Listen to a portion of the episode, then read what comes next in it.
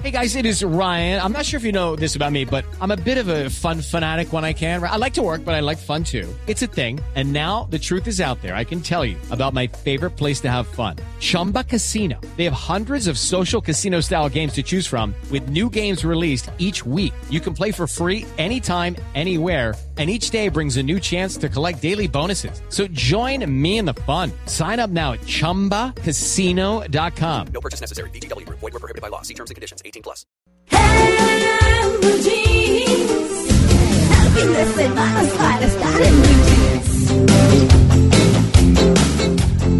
Bueno, vámonos ya con nuestro tema central, un tema que es bien importante porque tiene que ver con eso de concentrarse, de que a uno le rindan en el colegio o en la universidad o en sus labores diarias también, ¿por qué no?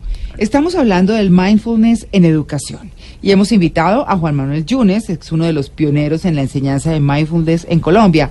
Es coach, biodescodificador, eso sí me lo tiene que explicar Juan Manuel, y conferencista internacional, tres que, ah, biodescodificador. Es que está ahí, aquí, ese palito, el, ahí, el puntico se pegó al palito. ¿Qué es biodescodificador, Juan Manuel? Buenos días. Hola, muy buenos días. Muchas gracias por la invitación. Biodescodificador significa eh, poder descodificar lo que está codificado en el pasado, alguna creencia, eh, algún conflicto que puede causar un, eh, un comportamiento que estamos teniendo, incluso una enfermedad. Entonces lo que hacemos es un poco algo que quedó anclado en el pasado, eh, una necesidad insatisfecha que quedó anclada en el pasado, ir atrás y poder resolverla. Puede estar una alergia por ahí, fobias, anclada, fobias puede ser una enfermedad, ya sea cáncer o una enfermedad menor. Cualquiera de estas lo que hacemos es un poco ir al pasado y descodificar, o sea, quitar ese código, esa creencia que está allí, que está causando que nosotros estemos teniendo ese comportamiento o ese síntoma. Ah, vea usted. Bueno, lo primero que hay que preguntar es... tarjeta de crédito. ¿Qué? ¿Qué? ¿Quieres codificar una tarjeta de crédito? Sí, sí me tienen del pasado. María Clara, me llaman y que equivoque para decir antes de que se acabe el año que cómo hacemos. Sí, sí, ¿no? Bueno, ¿Qué es mindfulness? Porque en últimas uno lo ve en todo, que en alimentación, que ahora en educación, que ¿qué es mindfulness? Vale, mindfulness tiene varios, digamos, eh, significados hoy día. Hay gente que lo, lo, traduce diferente, pero realmente si lo pudiéramos traducir literal sería conciencia plena o atención plena a lo que está sucediendo en el momento presente. Entonces pudiéramos mm. decir entonces que mindfulness es esa capacidad que todos los seres humanos tenemos de vivir en el momento presente sin juzgar lo que está sucediendo con un componente importante, con amabilidad, con apertura. Estar consciente, mindfulness, estar consciente nos invita a estar consciente de nuestros pensamientos, por ejemplo, de nuestras acciones, de nuestras sensaciones, de nuestras emociones.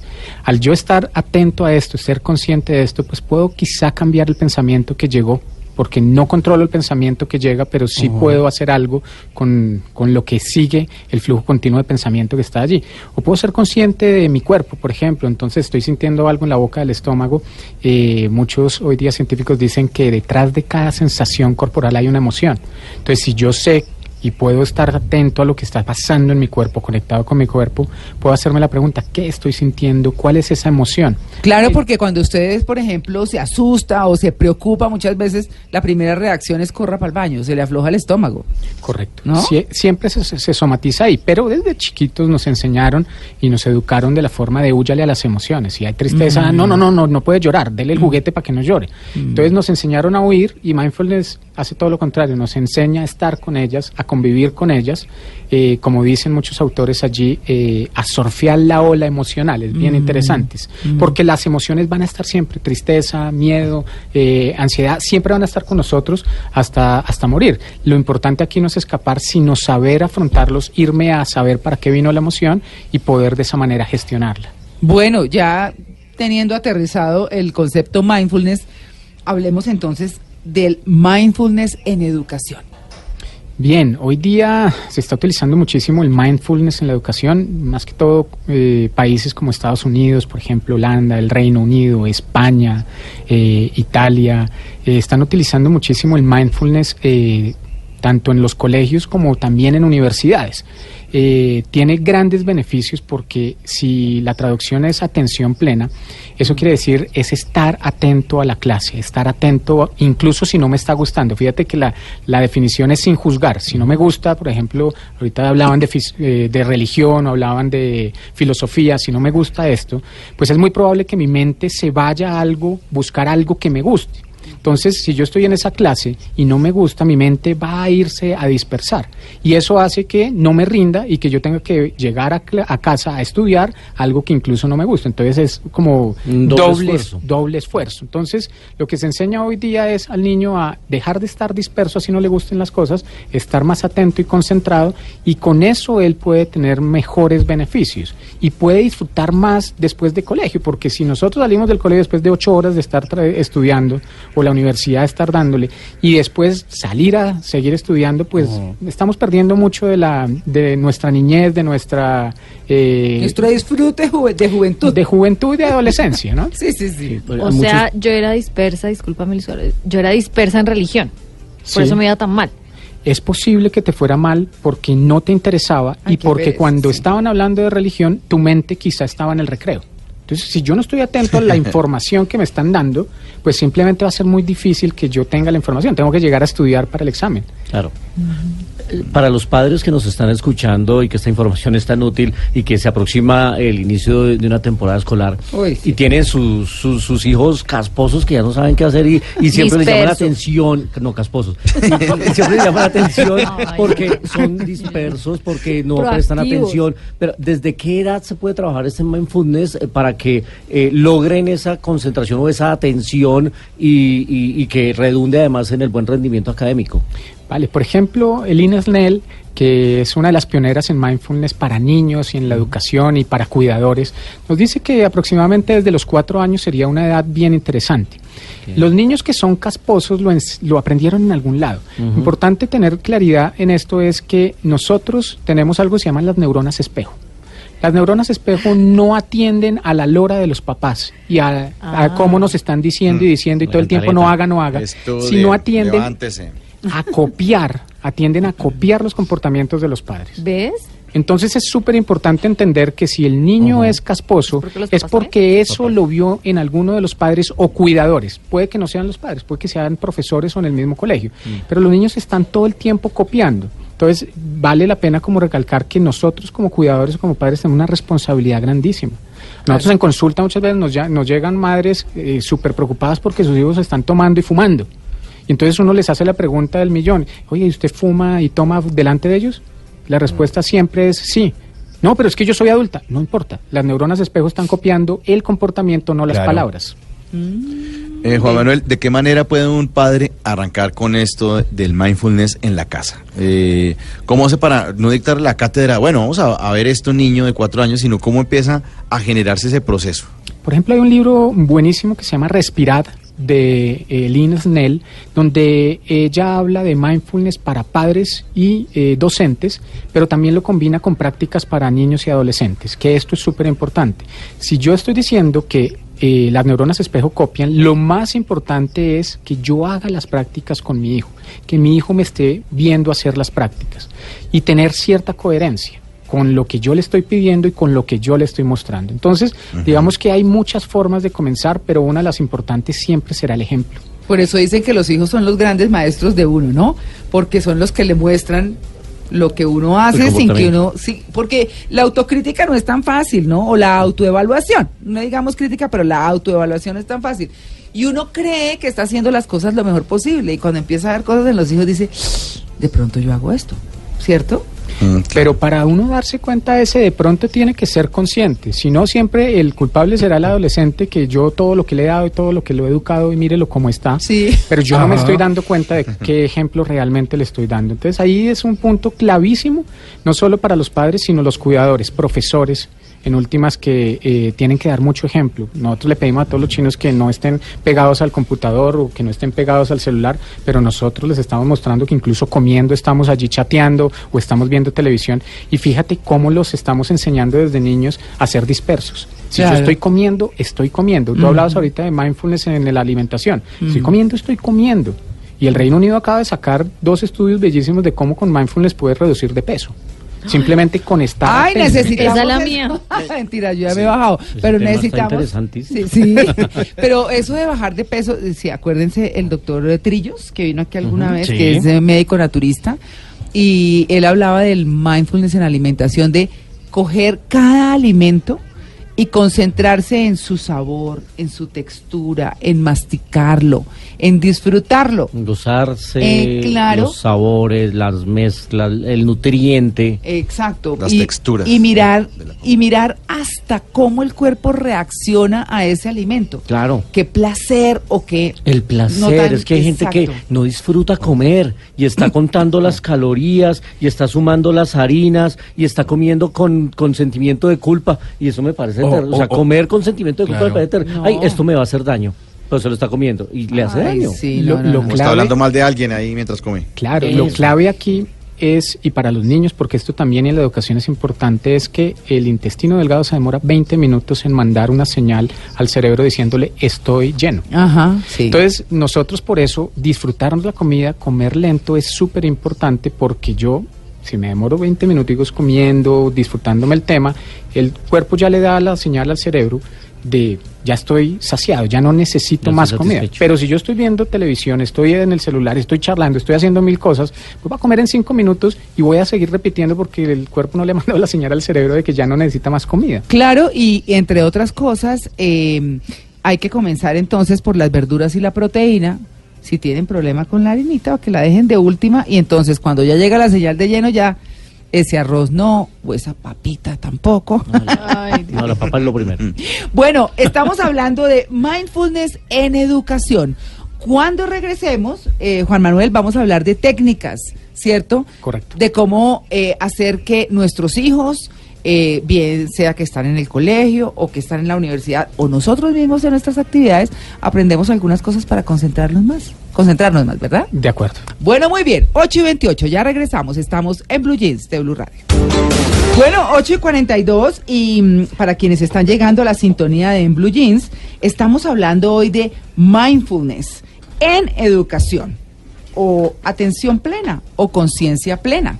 Y estamos con Juan Manuel Yunes, que es uno de los pioneros en enseñanza del mindfulness en Colombia. Bueno, Juan Manuel, hemos hablado un poco de justamente qué es mindfulness. Hemos llegado un poco ahí, pero vamos a hablar ahora de la metodología, de cómo podemos concentrarnos más, concentrarnos más o hacer que tengamos mejores resultados, bien sea en el estudio o bien sea en el trabajo. Bueno, muy bien, claro que sí. Esto es realmente, eh, mindfulness hoy día se usa como entrenamientos. Normalmente se hace en entrenamientos tanto para adultos como para niños y adolescentes de ocho semanas, es lo que es tradicional eh, en el mundo. Puedes encontrar eh, entrenamientos de seis semanas también, pero en ocho semanas se han visto unos resultados bastante interesantes en cómo se transforma el cerebro y las áreas de atención, concentración y cómo te desligas de algunas áreas que producen el estrés y la ansiedad. Entonces hoy día se hacen en entrenamientos de ocho semanas. Con niños de aproximadamente entre 4 y 12 años se hace en promedio eh, entrenamientos entre 30 minutos y 45 minutos. ¿Ah, sí? Normalmente porque el niño va a querer estar moviéndose, va a querer hacer eh, juegos y todo esto. Entonces los entrenamientos para niños son muy de juegos, muy de eh, personajes que ellos conocen, muy con su de pronto muñeco de peluche también en niños muy pequeños o con su superhéroe favorito. Entonces se hacen algunos juegos donde se les invita a ser conscientes de su cuerpo, de su respiración y se usa mucho la respiración porque siempre está con nosotros.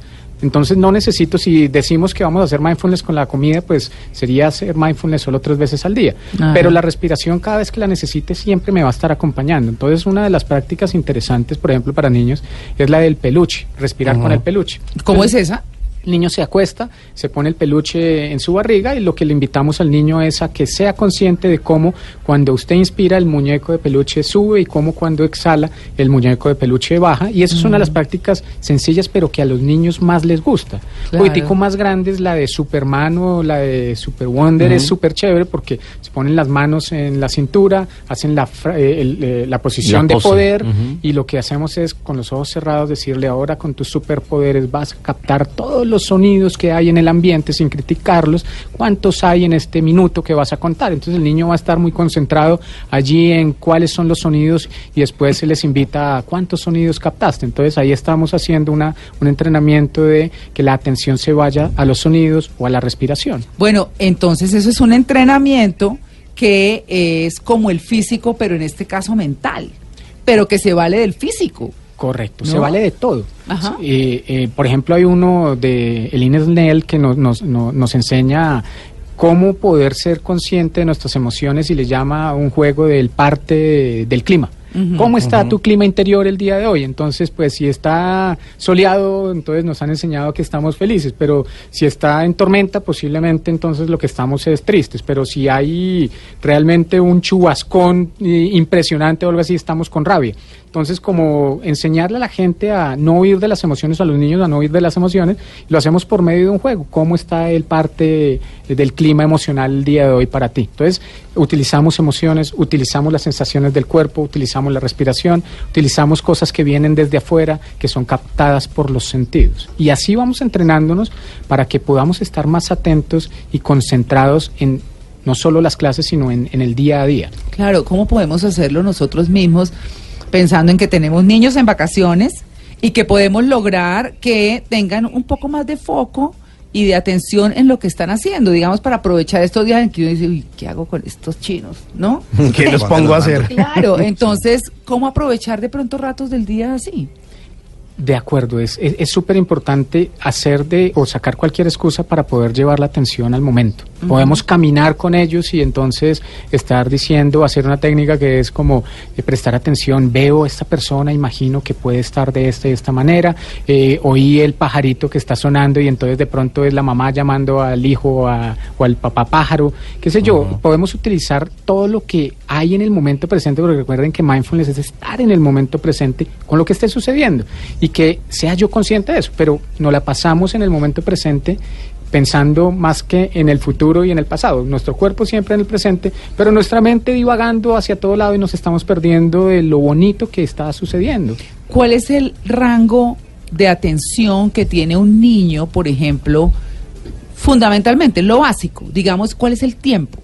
Pues mira, eh, digamos que se ha medido más que la mayoría de estudios se han medido en adultos, porque pues obviamente sería muy invasivo con los niños, pero Microsoft en el año 2015, si no estoy mal, hace un estudio con sus ejecutivos donde eh, está pendiente de cuál es la capacidad de sus ejecutivos de estar en el momento presente en una sola cosa y encuentras que tan solo son 7 segundos de capacidad. Microsoft.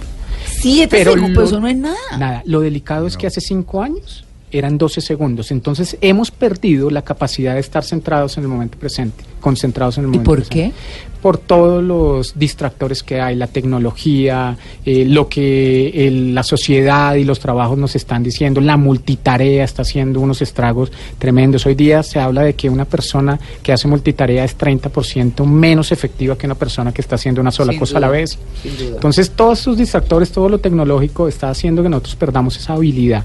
Y todo lo que estamos viendo, ¿no? Eh, los ejemplos de los líderes, los ejemplos de los profesores, nuestros padres, cómo nos están formando en hacer varias cosas a la vez, hace que nosotros no estemos disfrutando el momento presente. Pues acá, Estamos en un mundo sobrecomunicado, ¿no? Estamos en un mundo donde eh, le disparan a uno por todas partes. O sea, la tablet, el computador, el televisor, o sea, es sobreestimulación y estamos perdiendo la atención fácilmente.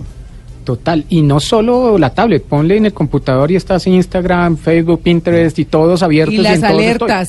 Y las alertas que Sí. llega y el WhatsApp y todo eso está haciendo que nosotros no estemos disfrutando el momento y estemos enseñando nuestro cerebro a estar disperso.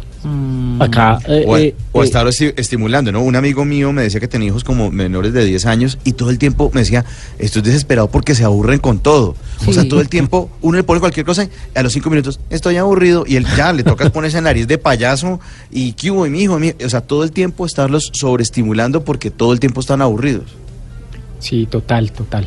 Sí, eh, aquí nosotros que estamos en cabina estamos escuchando a nuestro invitado, pero estamos revisando el chat y estoy mirando el monitor y estamos intentando captar la atención de, de muchas cosas porque la obligación del oficio nos está centrando en eso y nos está, no sé si dispersando o nos está volviendo, eh, ¿cómo definirlo? Intentando responder a varios focos de atención al mismo tiempo. Correcto. Ahora tradúcelo en un tema y es pon a un niño que va a contestar un examen y minutos antes del examen su mente está dispersa en varias cosas. Puede estar dispersa en el, lo que va a hacer después del examen, en cómo le va a ir en el examen, que si se lo tira entonces la mamá le va a cascar, que si se tira se va a perder el año y está en multitarea en, a nivel mental, pero no está en el momento presente en contestar su examen. Se han hecho muchos estudios en universidades, en colegios, donde usted dos minutos antes del examen hace una práctica de centrar su respiración, en la, eh, centrar su, su atención en la respiración. Simplemente cómo entra el aire, cómo se siente en su nariz o en su pecho, cómo se expande, cómo se contrae. Dos minutos. Lleva su mente al momento presente y los estudios han revelado que los exámenes son mejores, sus resultados son mejores en un 30%. Ah, sí. Y dentro de todos los estudios se habla de que, pues, obviamente yo desligo el área del estrés y comienzo a centrar el área en todo lo que tiene que ver con las zonas de atención lóbulo prefrontales y todo lo que tiene que ver con el hipocampo, que es el centro de la memorización y el recuerdo. Entonces, si yo habilito el hipocampo, voy a recordar todo lo que estudié. Pero si no está habilitado, si no está desconectado porque estoy estresado, pues entonces simplemente eso no me va a dar los beneficios. Por eso hay mucha gente que estudió una noche antes y se lo olvidó Ajá. en el examen. Bueno, pero el- perdóname un segundo, Simón, pero el, el eh, habilitar el hipocampo es con respiración. Simplemente cuando tú eres capaz de hacer una práctica de conciencia, estar en el momento presente. Yo pongo la respiración porque siempre está, pero puede ser estar consciente de cómo estoy sentado. Estoy más sobre el glúteo izquierdo, sobre el derecho, cuáles son las tensiones que tiene mi cuerpo, cómo se sienten los pies en el piso. Entonces estoy llevando mi atención a lo que está sucediendo en el momento presente. Ahí hago una desconexión de amígdala cerebral, que es el centro del estrés, y habilito las conexiones hacia lóbulos prefrontales y el hipocampo. Simplemente sucede en dos minutos. Muchos estudios lo dicen. Dos minutos de conciencia habilita esta zona. Por eso una persona que está en el momento presente es más consciente. Si yo estoy en el momento presente y tú me dijiste algo que no me gustó, posiblemente no reacciono de una y te la tiro de, de vuelta, sino simplemente soy consciente, de pronto hago "Uh, estoy sintiendo como con, con ira, no me gustó lo que él hizo, pero le voy a preguntar asertivamente por qué me hizo esa pregunta o por qué me dijo lo que me dijo. Entonces, eh, la importancia del momento presente no solo es en eso, hay beneficios grandísimos en temas de reducción de bullying, de matoneo, de, de violencia en colegios, y eso lo han hecho bueno. muchos estudios en Estados Unidos Pero, ah, para reaccionar. para no reaccionar. Para no Claro, reaccionar. Precisamente en eso quiero hacer como un énfasis, Juan Manuel, y son como esas técnicas de respiración. Hay algunas, digamos, que sean más efectivas que otras o que tengan una funcionalidad diferente. ¿Y a qué voy? Que, eh, por ejemplo, uno escucha en todas estas técnicas de respiración como eh, inhale 3, 4, 5 o 10 segundos o 15 segundos y exhale 10. Eh, digamos que existen diferentes técnicas para lograr distintos objetivos dependiendo del tiempo o todo nos lleva finalmente a lo mismo. Lo interesante del mindfulness es que es muy sencillo. No requiere un, eh, no sé, una rigidez en lo que estás haciendo y que sean cinco o seis respiraciones, sino lo importante es que cuando estés La respirando estés consciente en el momento presente. Yo te lo contesto de, hay gente que me decía, mira, a mí siempre me han dicho que cuando yo estoy estallada a nivel emocional respire profundo y yo respiraba profundo y no pasaba No, nada. no. Ajá. Porque lo importante es no respirar profundo, sino darme cuenta de que estoy respirando profundo, de cómo entra el aire, estar en la actividad. Cuando estás en la actividad, desactivas la amígdala, entonces puedes reaccionar de una manera diferente, elegir tu respuesta y no una reacción automática que tú tienes. No hay, eh, realmente mindfulness es eso, es muy sencillo, no hay una técnica y es como tienes que hacerlo así, sino es ven al momento presente, sé consciente de lo que está Y sucediendo. los resultados eh, llegan hace poco. María Clara, hablábamos aquí de la técnica que están utilizando el ejército de los Estados Unidos para sus soldados para que se puedan dormir en dos minutos, simplemente utilizando la relajación, la respiración y, y- y focalizar eh, la mente en, en un paisaje o algo así. Yo lo estoy intentando utilizar y crea que me, ha funcionado. No me duermo en dos minutos, pero ya no me demoro una hora para dormirme. Ya me demoro diez minutos y creo que me está funcionando intentando tener esa conciencia de respiración, relajación y, y creo que eso eh, se aplica a todas las áreas. A todas las Qué áreas. bueno, qué bueno. E imagínate que nos vamos a acostar, o un niño también se va a acostar, ya que estamos hablando mucho de educación, y está acostándose después de haber visto una película violenta, un noticiero violento, con un flujo de pensamientos y de recuerdos muy fuertes. Lo que hacen estas técnicas es que tú puedas bajar las, eh, eh, la parte eléctrica de tu cerebro, la reacción eléctrica de una eh, frecuencia que se llama beta a una frecuencia que se llama alfa. Y eso en dos minutos lo puedes lograr simplemente con una práctica de respiración. Y por ejemplo, para, para gente que no ha dormido, que está cansada, se dice que 20 minutos de mindfulness y de respiración pueden ser equivalentes a cuatro horas de sueño. Ah, está Ah, buenísimo, no, Juan- fui- Juan eso está Manuel. buenísimo. Buenísimo. Eso y está ahora que, buenísimo. María Clara, que mencionaba Juan Manuel, el tema de los estudios también, recordemos esos documentales de Nat Geo eh, de juegos mentales donde dicen que la mente humana no puede estar atendiendo dos cosas al tiempo. Es imposible. La gente que es multitask y dice, no, es que yo se puedo hacer miles de cosas. Mm. Ahí hacen pruebas incluso en esos documentales de juegos mentales que son interesantísimos. Cogen a un vicepresidente de una compañía y lo ponen a manejar el carro, le ponen manos libres y le van tirando como unas pelotas como de playa que tiene que esquivar y le preguntan, dígame la ruta que usted coge desde su casa hasta la oficina todos los días. La mente no puede estar concentrada en dos cosas al tiempo. Es una cosa que los humanos tenemos ya que dejar de, de- de insistir en eso porque estamos sobreestimulados con las pestañas abiertas del computador, con miles de cosas al tiempo de redes sociales, el computador prendido, el televisor prendido y además contestando cosas en, el- en WhatsApp. Entonces como que en, en serio tenemos que focalizarnos porque ninguna de las cosas las hacemos bien por estar atendiendo todas al tiempo. De acuerdo, hay muchos estudios que dicen eso, pero hoy todavía cuando encontramos empresas que dicen que necesitamos gente que haga multitarea y fuera de No. eso que trabaje bajo presión y, y esas Sí, vainas y esas vainas no, no, no son tan viables, no. son posibles, por eso tenemos tanto estrés por la multitarea. La multitarea lo que causa es que tú conectes con una cosa y después conectes con la otra, desconectes, conectes, conectes, desconectes y en ese momento flujo estás llegando a estrés, ansiedad y es lo que está pasando hoy día en las, en las empresas, incluso con los alumnos que están todo el tiempo est- sobreestimulados. Pues no existe la habilidad de multitarea. Y muchas mujeres dicen, no, yo, yo soy capaz de hacer multitarea, por eso son más estresadas las mujeres que los hombres. Y no lo digo por ser hombres, sino realmente hay estudios porque las mujeres tienen eh, la habilidad de conectar y desconectar mucho más rápido eh, en las actividades. Los hombres eh, tendemos a, a conectar más, más lento. Pero es ancestral, ¿no? Sabes, imagínate nosotros allá atrás cazando en, en la gran sabana eh, el animal y, y entonces estar echando lora con el amigo, haciendo ruido y todo. Se nos va el animal o la, o la tribu eh, vecina no- nos invade. Entonces el hombre se acostumbró casi a hacer una sola cosa a la vez muchas veces, mientras que la mujer estaba cuidando a los niños, echando lora con, con las vecinas y se acostumbró a eso. Entonces es algo Haciendo el muy... oficio, poniendo las ollas. o sea, Y es normal, ¿no? Claro. Juan Manuel, una de las memorias más poderosas eh, que tenemos los seres humanos es la olfativa. Podemos decir que la respiración también, digamos, tiene memoria, o sea, que nos puede llevar a un momento especial o a recordar algo mediante esa misma, digamos, como terapia respirativa. Total, totalmente. Mira, el cerebro realmente eh, lo que hace es funcionar basado en recuerdos o en asociaciones. Entonces, eh, ahorita que nos acabamos de conocer algunos, eh, me observaron y si esa asociación que está haciendo tu cerebro de alguien que fue negativo en tu pasado va a llevarte a un recuerdo negativo y no soy la persona, no soy yo.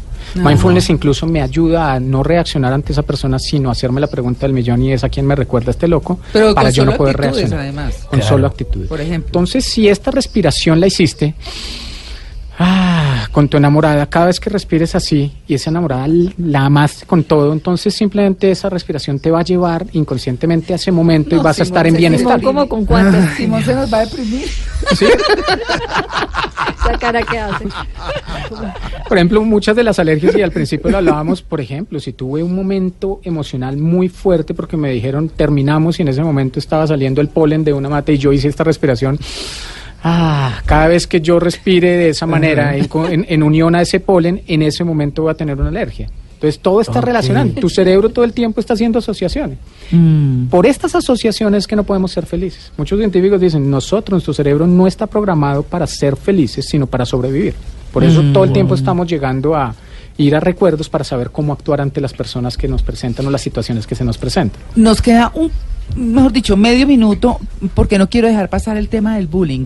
¿Cómo manejar muy rápidamente o una técnica para eso? Qué tan importante. Bien, yo vuelvo y digo, mindfulness es la técnica para esto, los No, pero sabe- entrenamientos. ajá, pero Yo- ¿sabe qué, Juan Manuel? Mejor lo voy a invitar. Vamos a hacer un programa de bullying antes de que entren los niños al colegio.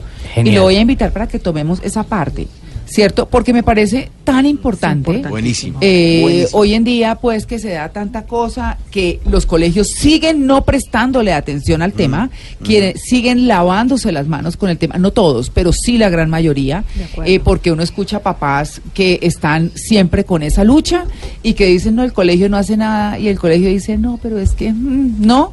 Y no, no, no lo quieren asumir como parte de su responsabilidad, el manejo de sus eh, Y de la estudiantes. que debe tener con Exactamente. alumnos. Así que más bien hacemos eso, ¿le parece? Hacemos eso, lo único que adelanto en un segundito es, mindfulness habilita las áreas de la compasión de los seres humanos y cuando somos más compasivos no entramos en bullying. Y después hablamos de ese tema en otro, en otro momento. El tema está buenísimo. Gracias, Juan Manuel, por habernos acompañado. No, muchas gracias a ustedes por permitirnos comunicar esto tan, tan lindo que, que está trayendo el mindfulness a- al mundo hoy día.